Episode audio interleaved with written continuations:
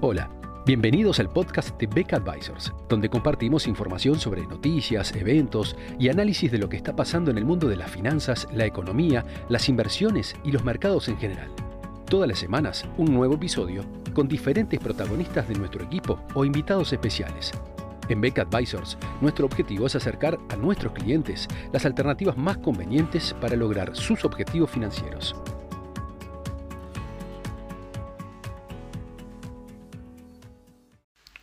La Reserva Federal de Estados Unidos decidió durante su reunión del 26-27 de julio aumentar la tasa de referencia en 75 puntos básicos, lo que le lleva al rango de 2,25 o 2,50%. Una movida en general eh, esperada por distintos analistas del mercado que de acuerdo a lo que habían sido los últimos datos de inflación, tal como lo habíamos este, analizado en su momento, también se había convertido en la decisión más probable por parte de la Reserva Federal. Se había llegado a pensar que eventualmente este aumento pudiera ser de un punto porcentual completo, pero distintos desarrollos en la economía norteamericana, distintos datos sobre precios de commodities, la incertidumbre sobre la, situación económica internacional, seguramente pesaron para, eh, para que la Reserva Federal no adoptara una decisión más agresiva.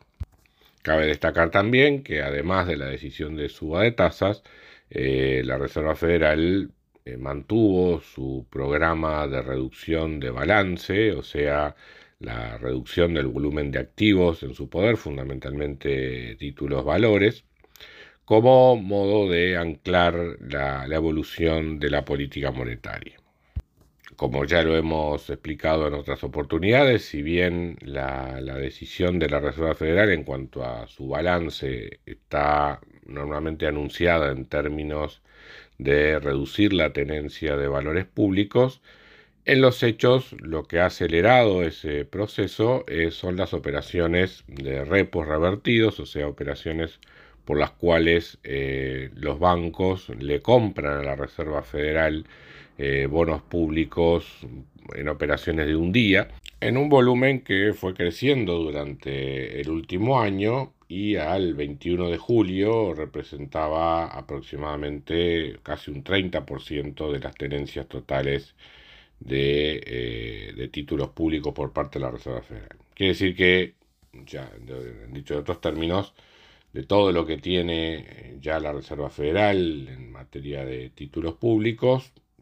prácticamente un tercio, de hecho ya lo vendió aunque obviamente esa venta, entre comillas, se va renovando día a día. De esta manera, los pasivos monetarios de la Reserva Federal eh, siguen en, situación contractiva, por debajo de lo que eran sus valores un año atrás, y ese ha sido el principal factor de desaceleración en la tasa de crecimiento de la cantidad de dinero en Estados Unidos, que eh, ahora, con los datos a junio, experimenta un aumento del 5,8% en comparación con el porcentaje de 6,2% que había mostrado en el mes de mayo. Entendemos que con la desaceleración que está teniendo la tasa de crecimiento de la cantidad de dinero en Estados Unidos, eh, junto con también la desaceleración que se debería estar observando en el nivel de actividad, en estos momentos estaríamos en un rango potencial para la inflación en los próximos meses, probablemente entre el 4 y el 5%, todavía lejos del 2% que tiene como objetivo la Reserva Federal. Por eso es razonable también eh, que esperar que se verifique lo que el propio Powell ha señalado, es decir, que el, va a continuar habiendo aumentos de tasa de interés por parte de la Reserva Federal. En esta oportunidad, el presidente de la Reserva Federal, Jerome Powell, se mostró reacio a dar mucha precisión en lo que pudieran ser los próximos aumentos de tasa de interés. Algunos elementos llamativos en la conferencia de prensa son, en primer lugar, eh, el presidente de la Reserva Federal considera que el rango actual de 2.25, 2.50 estaría en lo que él considera una tasa neutral de interés, o sea, una tasa de interés que en tiempos normales debería mantener la, inflación estable. Eh, eso es un dato no menor, eh, porque a partir de este nivel es que uno eh, podría estar juzgando si la política monetaria, a los ojos de Powell, digamos, es todavía expansiva o es contractiva. En este momento es una política monetaria, a opinión del presidente de la Reserva Federal, neutral, con lo cual los próximos aumentos de tasas de interés serían los que pondrían a la política monetaria en una instancia recesiva. Eh, con respecto al próximo aumento de tasa de interés, eh, no descartó que pudiera ser nuevamente un de 75 puntos básicos, aunque también enfatizó en que eso iba a ser muy dependiente de los datos que haya de aquí a la próxima reunión, que recordemos va a ser en septiembre, con lo cual va a haber dos lecturas de, datos de inflación de aquí a ese momento. Otra, la otra cuestión llamativa en la conferencia de prensa fue eh, la opinión del presidente de la Reserva Federal de que Estados Unidos no está en recesión. Y eso lo hizo independientemente de lo que pueda ser la lectura sobre el dato del PBI que se va a dar a conocer el, 28 de julio. Eh, todavía no lo, tenemos ese dato al momento de estar haciendo este informe. Eh, algunas, algunos anticipos señalaban la posibilidad de que volviera a dar un número negativo como había sido en el primer trimestre, pero eh, por lo que dejó traslucir el presidente de la Reserva Federal durante la conferencia es que más que nada eh, lo que le estaba dando prioridad o atención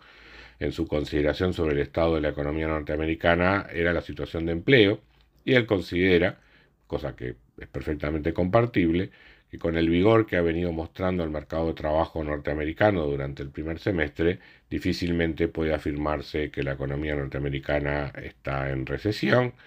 Por lo tanto, más allá de lo que sea el dato puntual de PBI en este segundo trimestre y que eventualmente se acumule con el dato negativo que ya había tenido el primero, eh, la interpretación por parte de la Reserva Federal es que todavía la economía norteamericana está en una, en una situación sólida en materia de crecimiento, sobre todo en lo que tiene que ver con la demanda agregada,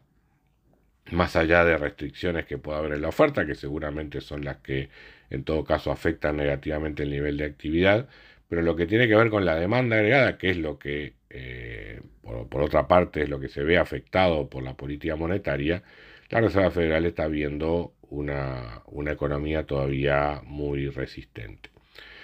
Eh, de modo que ese es el otro elemento llamativo, o sea, para la Reserva Federal la economía norteamericana todavía sigue con una demanda interna creciente y eso es justamente lo que la mueve a eh, seguir aumentando las tasas de interés en lo que queda de este año, probablemente llegando a niveles del 3,5%, según,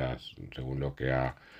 ido adelantando, digamos, el presidente de la Reserva Federal, pero repito, eh, mucho más cauto que en oportunidades anteriores y enfatizando la dependencia de los datos con respecto a los, propios, a los próximos movimientos.